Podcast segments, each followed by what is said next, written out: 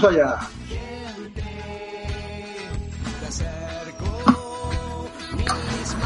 Buenas noches, conciencias. Vamos a nuestro mundo. Estamos en Cuac FM en el programa Simplemente Gente, programa sobre la diversidad cultural en Coruña y sobre los derechos de las personas migrantes. Hoy miércoles 16 de septiembre, Día Internacional de la Preservación de la Capa de Ozono.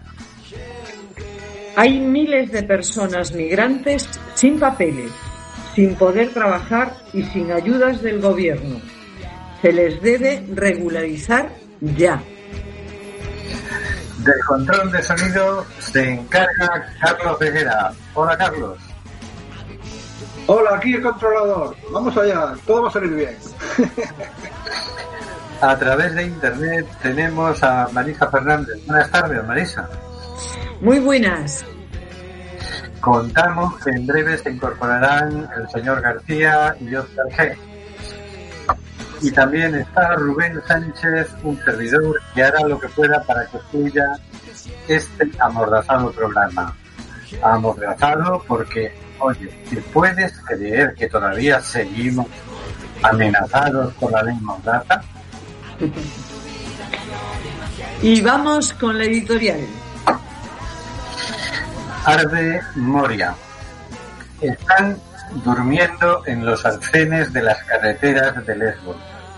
Entre 12 y 13 mil personas han quedado en la calle tras el incendio del campo de personas refugiadas de Moria, en la isla griega de Lesbos. Sin agua ni para higiene, sin comida, sin asistencia, acosados por la policía, están peor aún que estaban. Europa, no se sabe por qué, los sigue castigando.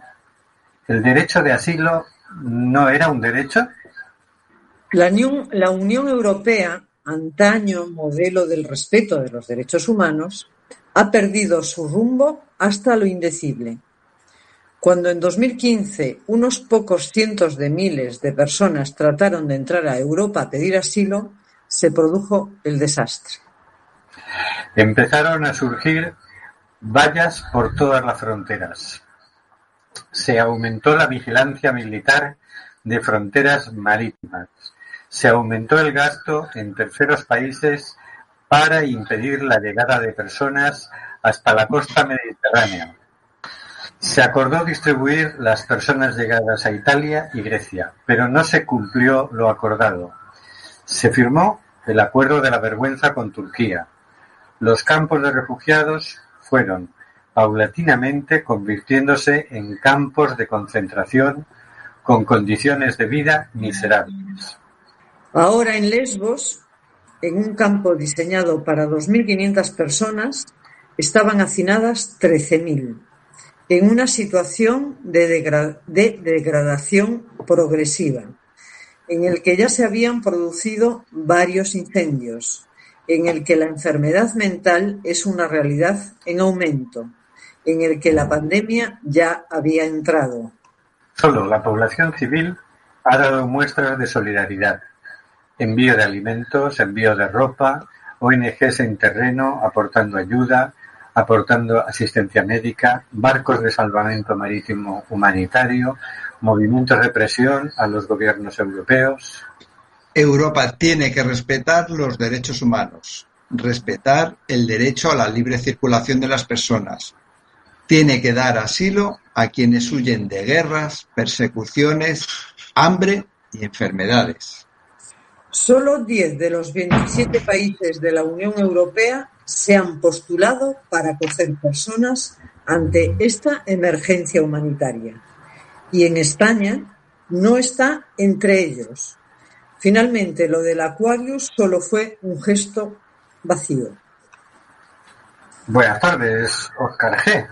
Hola, buenas tardes. Disculpar el retraso, pero que el ordenador decía, pero, pero, pero ¿por qué me encender? ¿Por qué me haces trabajar a estas horas? Así que ese ha sido el problema de llegar un poquito más tarde. Peleándome con, peleándome con la, con la tecnología.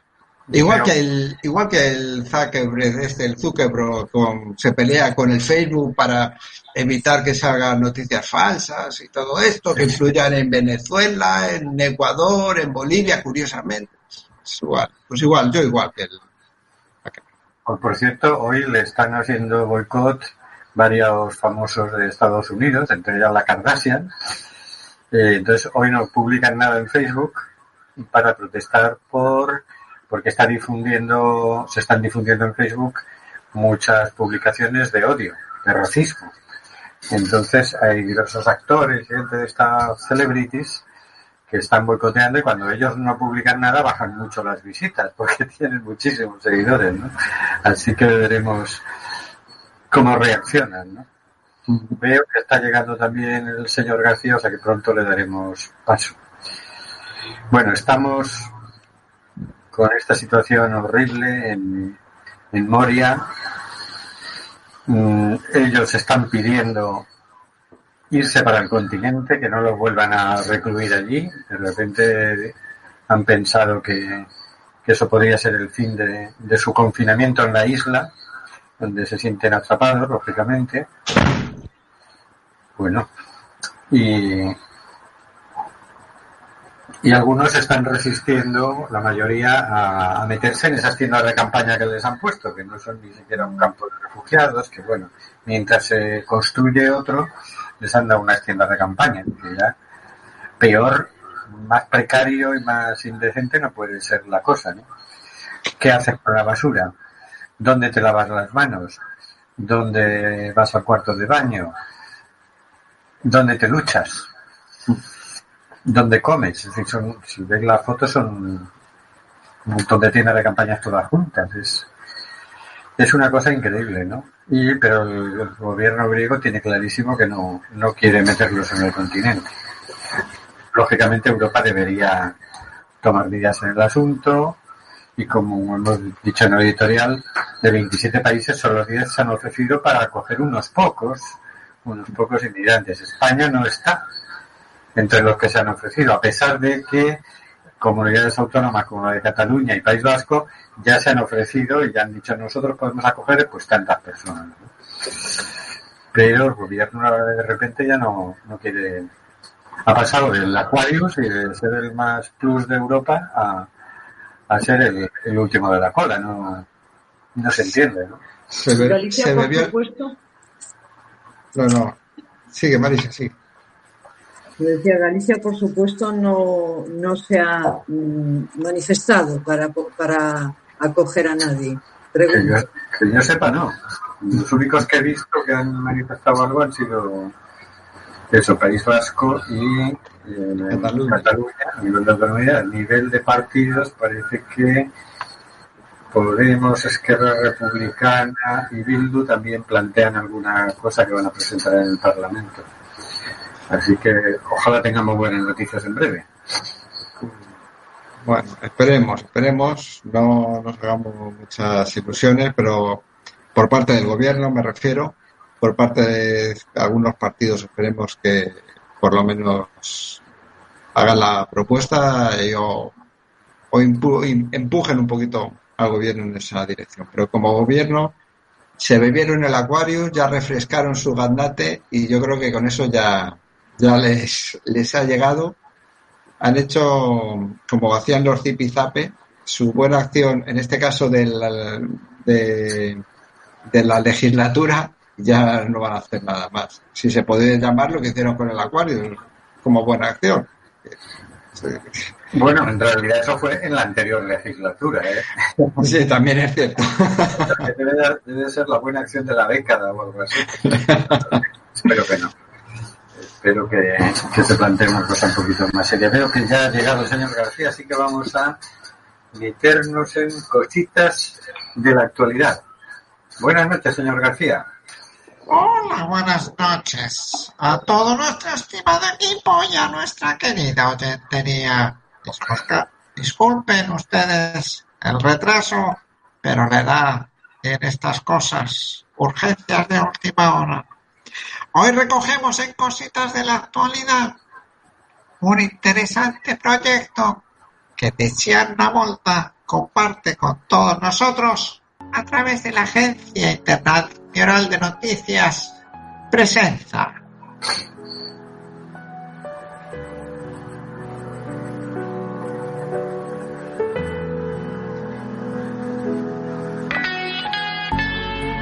Estamos hablando del Kaki 3 Project. Todo nació de un árbol muy especial. El 9 de agosto de 1945, a las 11 horas 2 minutos, la bomba Fatman, hombre gordo, fue lanzada sobre la fábrica Mitsubishi en la ciudad de Nagasaki en Japón. Esta ciudad era en realidad el objetivo alternativo. El objetivo primario, la ciudad de Komura, estaba cubierta de nubes. La bomba explotó a una altura de 550 metros sobre la ciudad y, desarrolló una potencia de 25 kilotones, una potencia muy superior a la bomba hermana Little Boy, niño pequeño, que había explotado tres días antes en la ciudad de Hiroshima, también ciudad japonesa. Pero como Nagasaki pero como Nagasaki se construyó en un terreno montañoso, el número de muertes fue inferior a las producidas por la primera bomba. Entre 20.000 y 39.000 personas murieron instantáneamente por la explosión nuclear y se estima que 25.000 resultaron heridas. Muchos miles de personas también murieron como resultado de la radiación. Pero a pesar de toda esta destrucción, un espécimen de Dios Piros Kaki logró sobrevivir gracias a la amorosa atención de un doctor de los árboles, Masayuki Ebinuma. A partir de su feliz encuentro con el artista Tatsuo Miyajima, nació en 1994 el proyecto del árbol Kaki, Kaki 3 Project, vinculando estas plantitas Kaki a los niños a través del arte para llevar el mensaje de paz y el renacimiento de la vida. El proyecto que comenzó en Nagasaki y se desarrolló en escuelas primarias de varios lugares del Japón se ha extendido posteriormente por todo el mundo, presentando en Italia en 1999 durante la Bienal de Venecia, entre los primeros ejemplares plantados y todavía vivos. Los de los jardines del Museo Santa Giulia en Brescia, antigua iglesia de San Giovanni Castio Moroso y la escuela primaria Giuseppe Mazzini Bonito proyecto, el del árbol del kaki. Bonita fruta y rica. Podríamos poner este acto humano como ejemplo, un acto humano nacido tras nuestra una muestra de nuestras oscuridades más profundas y dolorosas. Es un ejemplo de cómo la vida busca la libertad y el crecimiento y no se resigna al sometimiento, la violencia y la muerte. Si en este caso el árbol del kaki fue el que marcó el camino hacia la vida, ¿qué árbol nos marcará el camino hacia la paz y la no violencia en estos convulsos tiempos?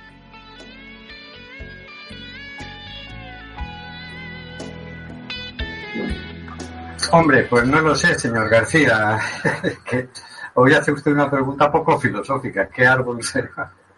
Pues, eh, hoy estamos en el mundo imaginario metafísico de las parábolas. Tal vez será el árbol del péssego, gallego o cambiemos un árbol por un tradicional licor café que marque el camino de la no violencia y la paz. No lo sé, no lo sé. A lo mejor no es un árbol, a lo mejor es un matojo, un poco de tocho, qué sé yo. Sí, porque uno ve cómo aparecen plantitas hasta por las aceras ¿no? de la ciudad. El otro día Marisa nos enseñaba la foto de una planta que había nacido en la rueda de un coche, en los guardabarros del coche, ¿no? Parece que la vida se abre paso en las circunstancias más, difíciles y más imposibles, ¿no? Yo recuerdo el día que vinieron aquí a, a Puerto el barco de la paz con los ibacuchas, los supervivientes del bombardeo, y ellos nos contaban, eran personas pues ya de unos 70 años, nos contaban su experiencia cuando cayó la bomba en Hiroshima y Nagasaki, ¿no? Y, y claro, había alguno que por las consecuencias de la radiación ya había tenido que sufrir treinta y tantas operaciones. Sin embargo, tú hablabas con este hombre y no lo parecía. Eh, una, una persona normal. Quiero decir que, que también la fortaleza psicológica y, y las ganas de vivir importan mucho. Yo creo que eso es lo que, igual que es lo que nos pone a hacer este programa, ¿no? Y tantas otras cosas, pues es en lo que hay que tener un poco de confianza y un poco de fe, ¿no? Es decir, esa, esas ganas de vivir, esa, ese afán por, por hacer un mundo más justo, un mundo mejor, que nos mueve desde tiempos inmemoriales, pues qué duda cabe que se, se abrirá paso como se lo está abriendo en realidad, porque claro, a nosotros siempre nos sabe a poco cualquier manifestación que se haga, cualquier movimiento, cualquier cosita, pero en realidad se están haciendo más que nunca. El, hecho es que, claro, nosotros quisiéramos que con una manifestación el gobierno cambiara sus decisiones y parece que no, que hacer cosas más, más grandes, ¿no? Y, y bueno, por eso no nos cansamos de tratar de animar a todo el mundo a hacer algo, a moverse, aunque sea por las redes sociales, pero pero algo a participar y a, opinar y a expresar los propios sentimientos con estos temas. Otro tema es que nunca se había llegado a un grado de perfidia tan, tan grande como bombardear ciudades llenas de población civil. Esto es un salto cualitativo en, en, la historia, ¿no? Por ser una bomba nuclear que sabes que arrasa la ciudad que no dejas a nadie vivo, ¿no? Y eso ha motivado que eh, ICANN, la iniciativa contra las armas nucleares, eh, está haciendo campaña de llamamiento de las ciudades. Es decir, puesto que las víctimas son las ciudades, puesto que esto es un arma diseñada no para el campo de batalla, no para atacar al ejército enemigo, sino para atacar a la población civil del enemigo, las ciudades tienen que eh, pedir el fin de las armas nucleares, ¿no? Y eso es una campaña que puso en marcha ICANN y que sigue en marcha, evidentemente. Tenemos la satisfacción de que el Ayuntamiento de La Coruña unánimemente se, se sumó a esta campaña y a pedir, a pedir al gobierno español que ratifique el Tratado de Prohibición de Armas Nucleares, cosa que todavía no ha hecho. Esperemos que lo haga. Que no hay que olvidar que mucha gente dice, ah, pero ¿cómo- ¿para qué hablas de eso en los, a la gente de, de los barrios, de las ciudades o los ayuntamientos? Si no, si no tienen poder de decisión, bueno, pero eh, efectivamente las bombas caen en las ciudades. Eh, no, eh, no en los gobiernos, que los gobiernos son los primeros que se esconden en sus búnkeres eh, eh, antinucleares. Claro. Y son, son la gente de las ciudades las que tienen que poner de manifiesto eso, que para eso están los ayuntamientos y, y sus representantes. Para Y que. el, Sí, y el sí, poder está en la gente, ¿no? El poder realmente Claro. está en la decisión de, la, de los pueblos y de las personas, ¿no? De las personas y de los pueblos. Por lo tanto, sí tenemos poder. La cosa es que nos demos cuenta del poder que tenemos y avancemos y decidamos, ¿no? así es. Sí, que al final de cuentas somos nosotros quienes le pagamos el sueldo al presidente del gobierno, al consejo de ministros, a los diputados, en fin, eh, a los partidos políticos. Así que Solo falta que nos expresemos con, con voz más alta, con más frecuencia, con más intensidad, con más potencia, ¿no? Así que, bueno, pues lo haremos. Vamos a escuchar a alguien que se explicó con mucha potencia, John Lennon. Vamos a ver si es posible.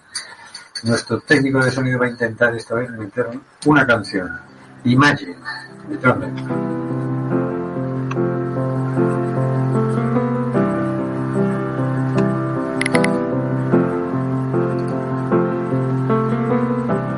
Imagine there's no heaven. See if you try. No hell below us. Above us only sky. Imagine all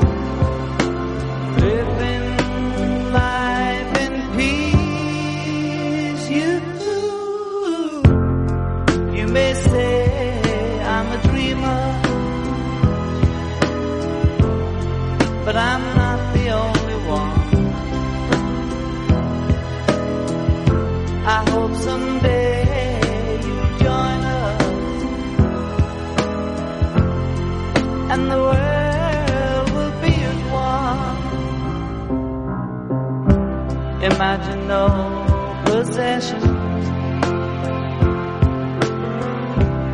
I wonder if you can.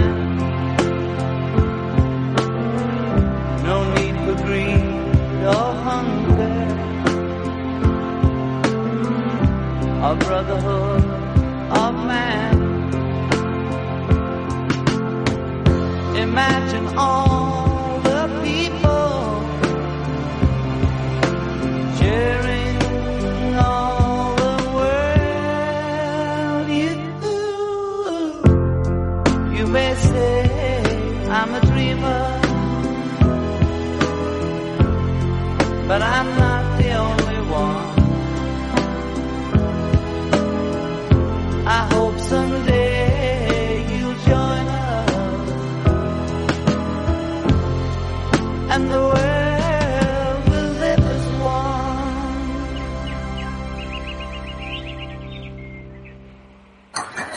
vamos a comentar unas poquitas noticias que tenemos hoy. Por delante, adelante, Oscar. No se te oye que estás con el micro silenciado. Y, yo, y yo desgallitándome aquí a, a gritos. Von der Leyen propone abolir el convenio de Dublín sobre asilo y crear un mecanismo de solidaridad fuerte. Una noticia firmada por Jaume Masdeu desde Bruselas eh, del día de hoy, 16 de septiembre. Tiempos recios está viviendo Europa cuando ha llegado el primer discurso del Estado de la Unión de Ursula von der Leyen, presidenta de la Comisión Europea, en el que ha fijado sus prioridades para una Unión Europea sumida en una multitud de crisis que superponen, se superponen y retroalimentan, como la sanitaria, la económica y la ecológica, en un marco de crecientes tensiones internacionales. Es el momento para que Europa lidere el camino de la fragilidad hacia una nueva vitalidad, ha dicho von der Leyen antes de exponer sus proyectos para este año. Entre estos proyectos, un cambio que puede ser muy significativo en migración. Von der Leyen, von der Leyen ha anunciado que propondrá abolir el Convenio de Dublín, el reglamento que regula el proceso de solicitud de asilo en la Unión Europea y que incorporará un mecanismo de solidaridad más potente. Literalmente ha dicho, puedo anunciar que aboliremos el convenio de Dublín y que lo sustituiremos por un nuevo sistema de gobernanza europea sobre migración. Tendrá una estructura común de asilo y retorno y un nuevo mecanismo de solidaridad fuerte.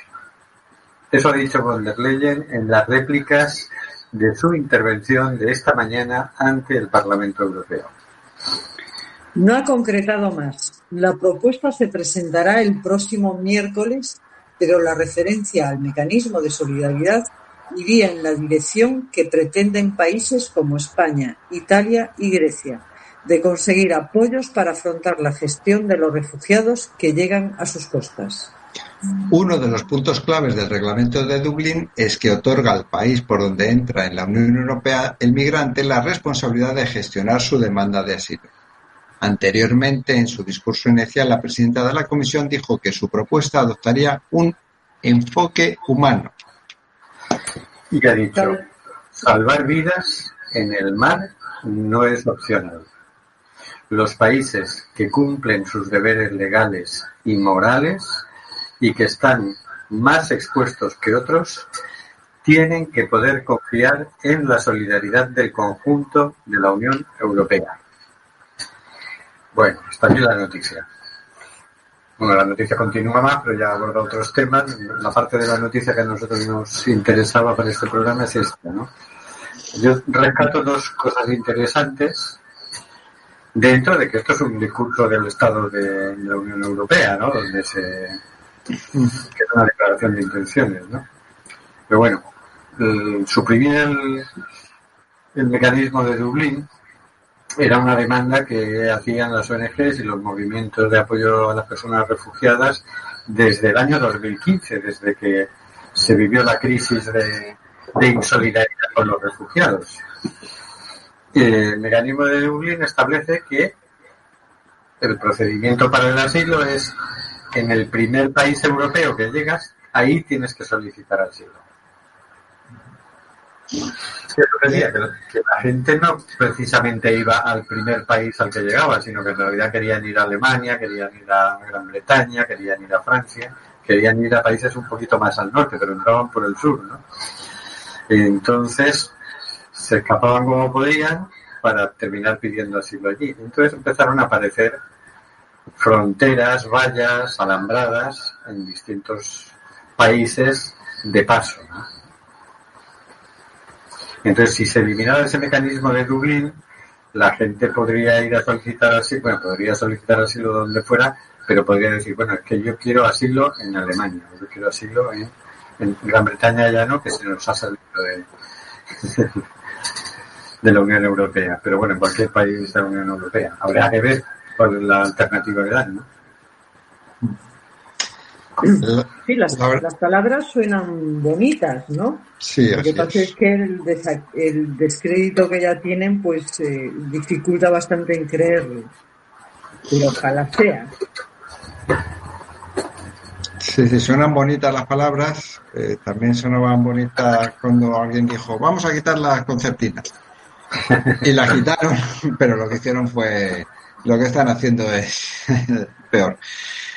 Eh, bueno, vamos a ver cómo va. Lo, lo cierto es que o toma el rumbo de la solidaridad la Unión Europea, y no solo en, la, en el tema de migración, sino en el tema de la economía, en el tema de la, de la investigación, en el tema del desarrollo tecnológico, en el tema del, de la industria, o esto va a ser un, un caos total. Bueno, como dice, no sé si dice la noticia, no me acuerdo ahora, o lo dice la propia comisaria, presidenta de la comisión, estamos en muchas crisis.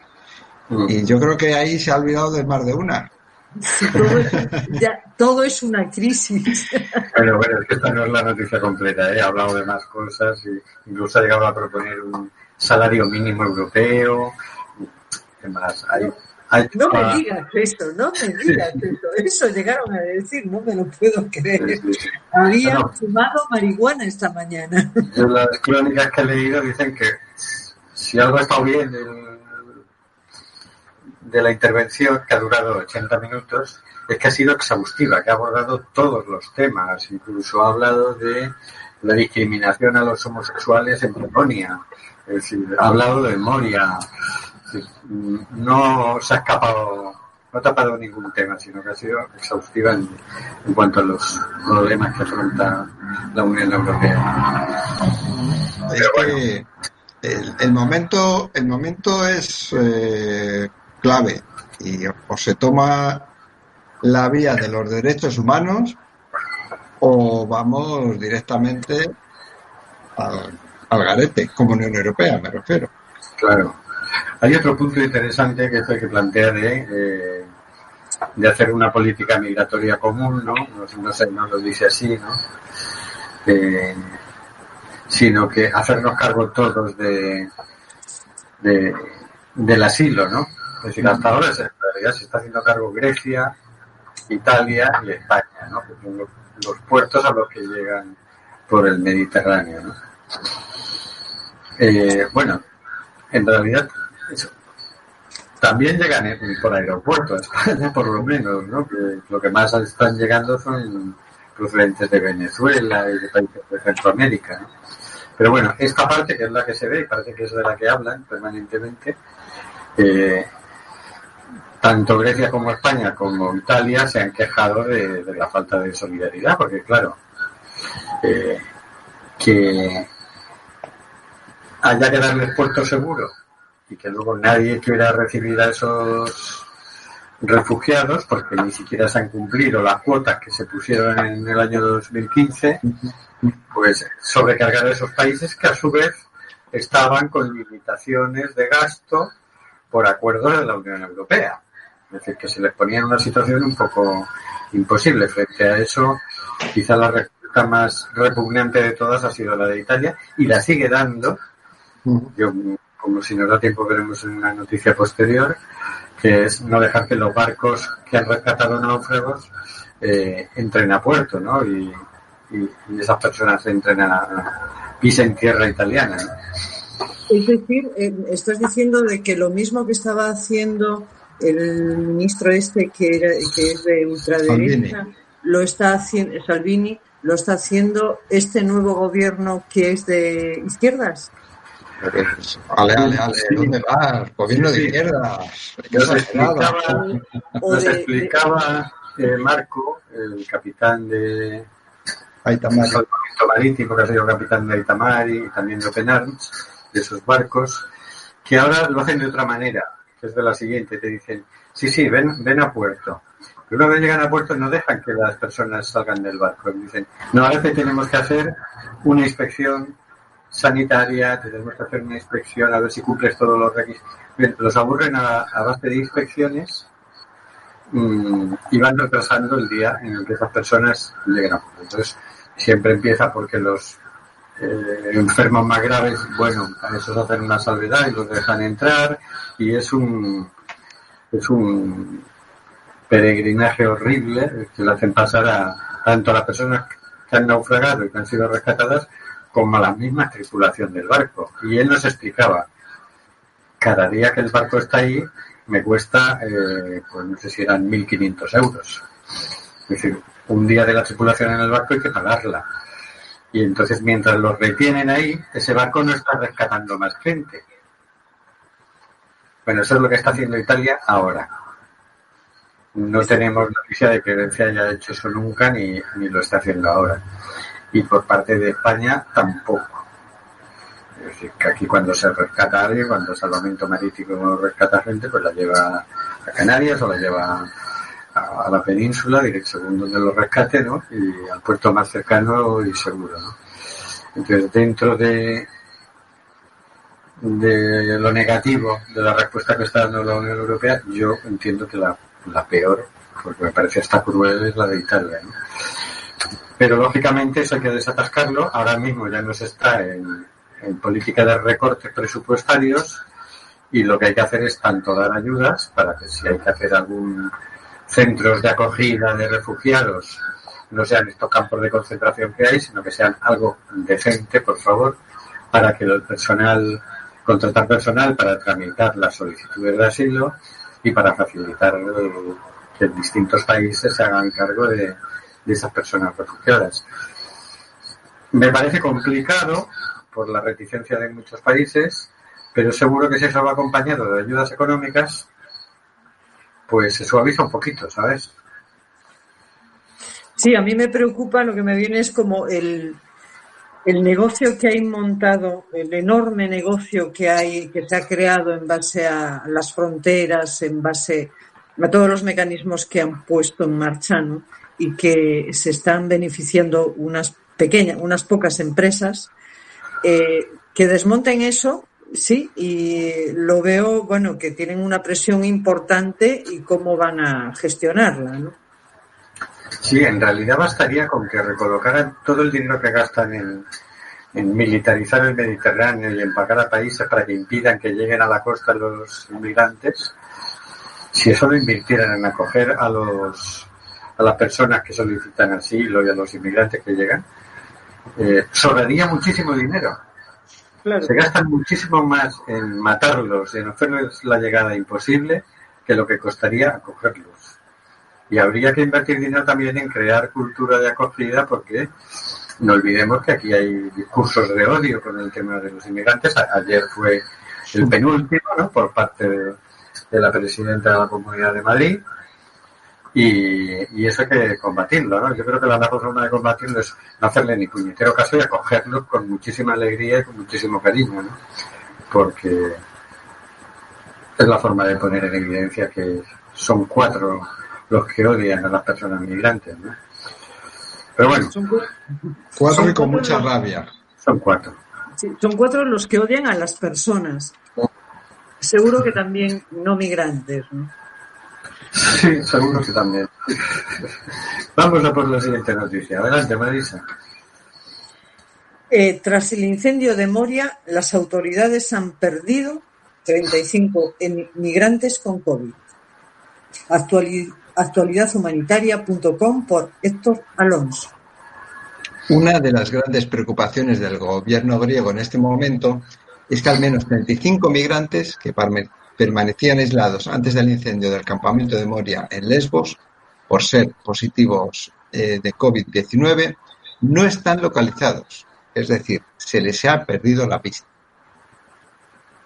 Tras el incendio, las más de 12.000 personas que vivían en el abarrotado campamento, entre las que hay 400 menores sin familia, están durmiendo al raso, aunque el gobierno griego ha empezado a acomodarlas en tiendas de campaña en el puerto de Mitilene. Justo antes del incendio, se habían aislado a 35 personas que habían dado positivo al COVID-19. El caos posterior al incendio, con 12.000 personas durmiendo donde pueden, ha hecho que no se tengan localizadas a estas personas. En las circunstancias actuales, sin acceso a saneamientos adecuados ni posibilidad de guardar distancia de seguridad, complica muchísimo la situación sanitaria de estas 12.000 personas y el temor es que la enfermedad se propague entre los migrantes y solicitantes de asilo. Es una barbaridad. Hasta ahí. Claro, lo, lo que faltaba para rematarlos, ¿no? Es Como encima entró la pandemia y si ya vivían en condiciones, imagínate eh, cuánto gel hidroalcohólico hay en el campo de refugiados de Moria, cuántas mascarillas. No habrá, no habrá No habrá. directamente. Es más, en estos días incluso hemos sabido de que ONGs como Médicos Sin Fronteras que han tratado de ir a auxiliar a estas personas, hasta la población de Lesbos les ha impedido el paso. Es decir, se ha creado una situación horrible, pero horrible ya que esto se va pudriendo, es decir, se pudre dentro de los campos de refugiados y entre las personas solicitantes de asilo, donde ya había una incidencia grande de enfermedades mentales. Porque imagínate la depresión que puede suponer si estás ahí desde 2015, 2016, 2017, 2018, si llevas ahí años y no se resuelve tu situación. Empiezas a dudar de qué futuro tienes, de si te, va a pasar, te vas a pasar ahí toda la vida. Entonces, estaba habiendo muchos problemas ya psicológicos. ¿no? Y, Pero es que bueno, ahora mismo con el tema de la pandemia también eh, es necesaria la atención médica y luego hay muchísimos menores en el campo. ¿no?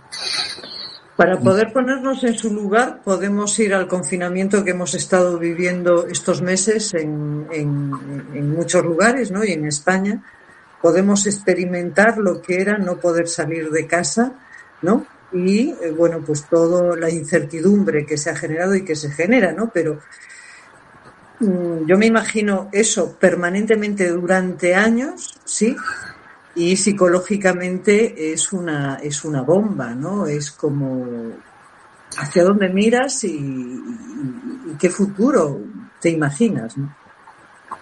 Sí, además, fíjate el miedo que, que hemos pasado y que estamos pasando. Imagínate encima por el móvil tú estás viendo las noticias, estás leyendo, estás viendo vídeos, etcétera, y ves que las recomendaciones son distancia de seguridad, mascarilla a todas horas, gel hidroalcohólico, lavarte muchas veces al día. Tú no puedes hacer prácticamente nada de eso. Es decir, como mucho te podías recluir en tu tienda de campaña y no, y no salir, pero ¿te imaginas cuántas mascarillas puedes, puedes tener allí, no? Utilicemos. Sí, sí, perdona. Yo- psicológicamente, si aquí hemos pasado miedo, es pa- es para allí estar pasando pánico, porque dices, coño, es que yo no puedo ni tomar las medidas de seguridad que están tomando en todas partes. Me tienen aquí atrapado, viviendo en unas condiciones miserables y encima de riesgo para mi salud y para mi vida, ¿no? Y ya, pues si estás con tu familia, imagínate, se te multiplica el sufrimiento, ¿no? Utilicemos lo que, lo que nos proponía el señor García la semana pasada, el pensamiento contrafactual, creo que se llamaba, ¿no? no Sí. Imagine- imaginémonos que en vez de estar ahí, aislados, encerrados en esas condiciones infrahumanas, toda esa gente hubiese estado repartida por toda Europa con sus medidas de seguridad, con el tema del COVID, con los niños acogidos en los centros donde tienen que estar los menores no acompañados, con sus tutores. Imaginémonos eso, que es- es- es- esa situación. Ahora no estaríamos hablando de ni de la desesperación de esta gente, ni la irritación de los griegos. En gran medida, entiendo yo, por los miedos que decías tú, que el miedo que se está teniendo a, a la enfermedad. Eh, es curioso cuando la, lo que se hace con una mentalidad cortoplacista o lo que se hace cuando se hacen las cosas con, con una mentalidad de, de ayudar y de solidaridad. Así Puede es. cambiar. Puede cambiar como de la noche a la mañana.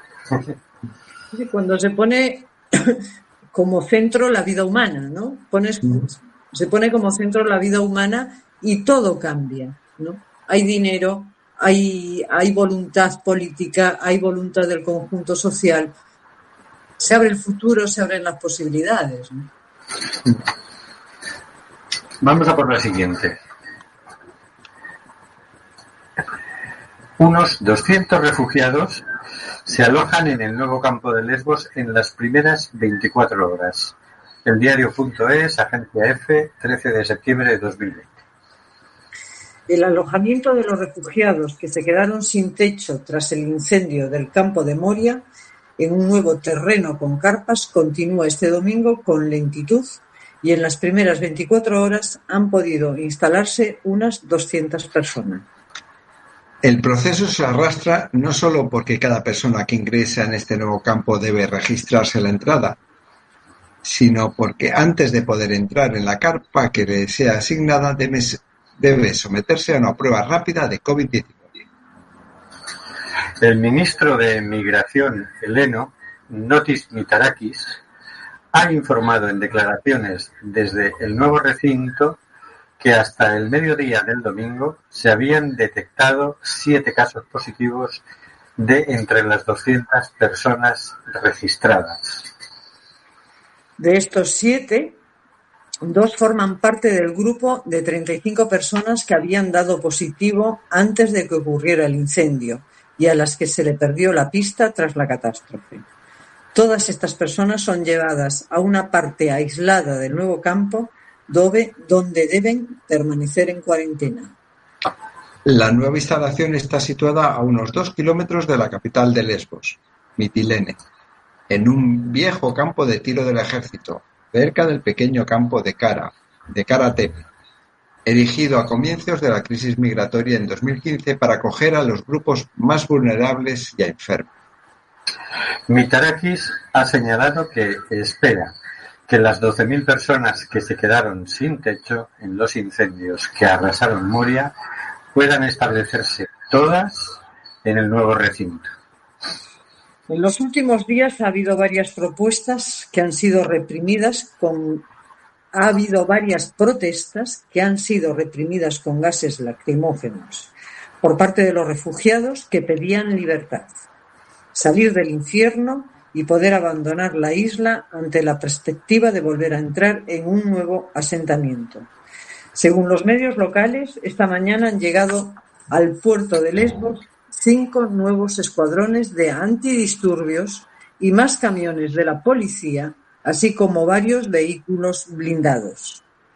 Mientras la mayoría de los refugiados continúan a la intemperie acampados en las carreteras que ro- rodean la vieja instalación, el sábado por la tarde llegó a Lesbos una barca con 21, pers- 21 personas de diversas nacionalidades. Se trata del segundo bote que llega en lo que va de mes. Todos fueron trasladados a una, a una zona en el norte de la isla reservada para la cuarentena de los recién llegados. Vale. Bueno, aquí hay dos cosas. Una, son muy lentos dando, dando entrada a las nuevas tiendas de campaña, porque eso no se le puede llamar campo, eso es amontonamiento de tiendas de campaña. Y por otro lado es que la gente no quiere meterse ahí. Después de años, en la mayoría de los casos, recluidos ahí en, en esa isla, lo que quieren es ir al continente. Y bueno, la, la solución del gobierno griego es pues apalearlos, echarle gases lacrimógenos y más camiones de antidisturbios y más policía pues, para, para obligarles a hacer lo que no quieren. ¿no? A ver, les han sacado de Málaga y los han metido en Malagón, que dice, dice el dicho castizo, ¿no? Sales de Málaga para meterte en Malagón. Claro, es lógico que, que se rebelen, o sea, no les abren futuro, simplemente les cambian de lugar para tenerlos controlados. Claro. Pasa que antes ya estaban controlados y ahora les meten la policía para controlarlos a la fuerza. Esa es la, la gran diferencia. Bueno, vamos a leer por lo menos parte de la última noticia. Eh, el Open Arms a la deriva en su primera misión de rescate en tiempos de COVID-19. El diario.es, Carlos Zurutuza, a bordo del Open Arms, 15 de septiembre de 2020. Deterioro progresivo. Con estas dos palabras resume la última semana de travesía Ricardo Sandoval, el capitán del Open Arms. El barco de la ONG catalana zarpaba el pasado 27 de agosto desde el puerto de Borriana, Castellón, hacia el Mediterráneo central. El protocolo anti-COVID-19 ha obligado a partir el buque en dos. La llamada zona limpia va desde su centro hasta la proa, camarotes, cocina y puente. La zona sucia es el segmento hasta la popa, donde a duras penas se pueden acomodar a las 277 personas rescatadas la semana pasada. La semana pasada, el cortafuegos en mitad del buque es imprescindible para que la epidemia no se extienda entre todos los ocupantes del barco y los rescatadores acaben teniendo que convertirse también en rescatados. No obstante, el abandono institucional que sufre el banco, que, que sufre el barco relega al COVID-19 a un segundo plano. Las condiciones meteorológicas han empeorado y aunque ha recibido instrucciones para aproximarse a Palermo para resguardarse, la nave sigue sin un lugar seguro en el que poder desembarcar a los rescatados.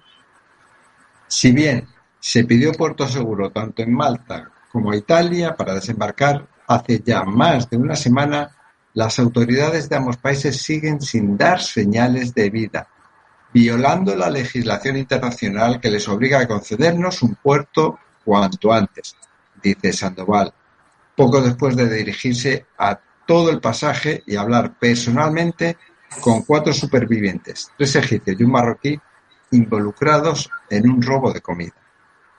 Lo dejamos ahí. El- la noticia relevante que yo quería rescatar es, es lo que sigue haciendo Italia. ¿no? Es decir, hace una semana, 277 personas recogidas en alta mar y que están en un barco. Esto es una atrocidad. No tiene otro nombre. Es decir, ¿cómo no van a terminar peleándose entre ellos en el barco? Y poniéndose enfermos, es decir, rescatados del mar. Es decir, hay gente que está con la mezcla del agua de mar con la gasolina, le, te quema la piel. te- Esto es lo que más preocupa a los médicos en los barcos de salvamento marítimo, es decir, personas en mal estado. Pero cualquiera, dices, oye, te imaginas, te rescatan, ya estás en un barco y dices, ya no me voy a ahogar y ahora resulta que no te dejan entrar en ningún sitio. Es como, ¿qué puedes pensar en una situación así, no? Es un desastre. Es de una crueldad increíble, ¿no? Así que, bueno, no vamos a esperar a ver si, si Europa eh, hace lo que ha dicho hoy von der Leyen, sino que seguiremos presionando, ¿no? Y esto es una catástrofe humanitaria y, y que menos que... además, es que lo único legal es darle el puerto seguro. No dárselo es ilegal. Es que volvemos al tema que planteábamos en, el, en la temporada anterior de que hay que abrir y fortalecer un frente judicial para que todas las personas que están reyéndose de la ley, en este caso de la ley de salvamento, pues terminen pagando lo que deben. Sí, yo creo que el Tribunal de la Haya va a tener mucho trabajo en la próxima década. Va a estar a tope. Yo Como ahora, espero, que, yo espero que ya desde el próximo año, que no esperemos a la próxima vez. claro, como ahora ya no Por eso, por eso. Que el año que viene empieza, empieza la siguiente década. Ah, bien, bien, bien, vale, vale, vale. como ahora ya no estamos de recortes, pues que cualquier personal ya se dicen los casos, pero, pero vamos. Esperemos que sí, esperemos que sí. En Galicia parece que estamos de recortes, no me daba cuenta yo. Sí, aquí no parece que, que la Junta se anime a contratar profesores y médicos de atención primaria. No, pero bueno, ese es otro tema. Bueno, pues con esto nos vamos a despedir hasta la semana que viene, mientras Carlos pone la sintonía de despedida, que esperemos que hoy suene también. Recordad que estamos en las redes sociales, en Facebook, en Twitter, en Instagram, que tenemos un blog y, y que estamos abiertos a vuestras sugerencias. Hasta luego, señor García. Hasta la próxima semana. Hasta luego, Carlos. Hasta la semana que viene, amigos. Vamos allá. Hasta luego, Marisa. Hasta luego. Hasta luego, Oscar. Nos vemos. Hasta luego, queridas y queridos oyentes. Está muriendo gente en el Mediterráneo. Nosotros hacemos este programa. ¿Qué vas a hacer tú? que alimentan hijos que viven. Y en mía se escucha el ronquido, inquieto y dormido, del nevado del Ruiz. Mientras que la pampa abraza Berlín. Coliseo despierta New York. Chacareras bebiendo de un far, soleares de un tan y una isa de un son. y una quena con gaitas escocesa bailaban en la clave de un djembe y un bongo. Hoy el vivir se impregna con alma de sol, entonando una misma canción. Quizás barriendo fronteras se hermanen las tierras bajo un mismo sol.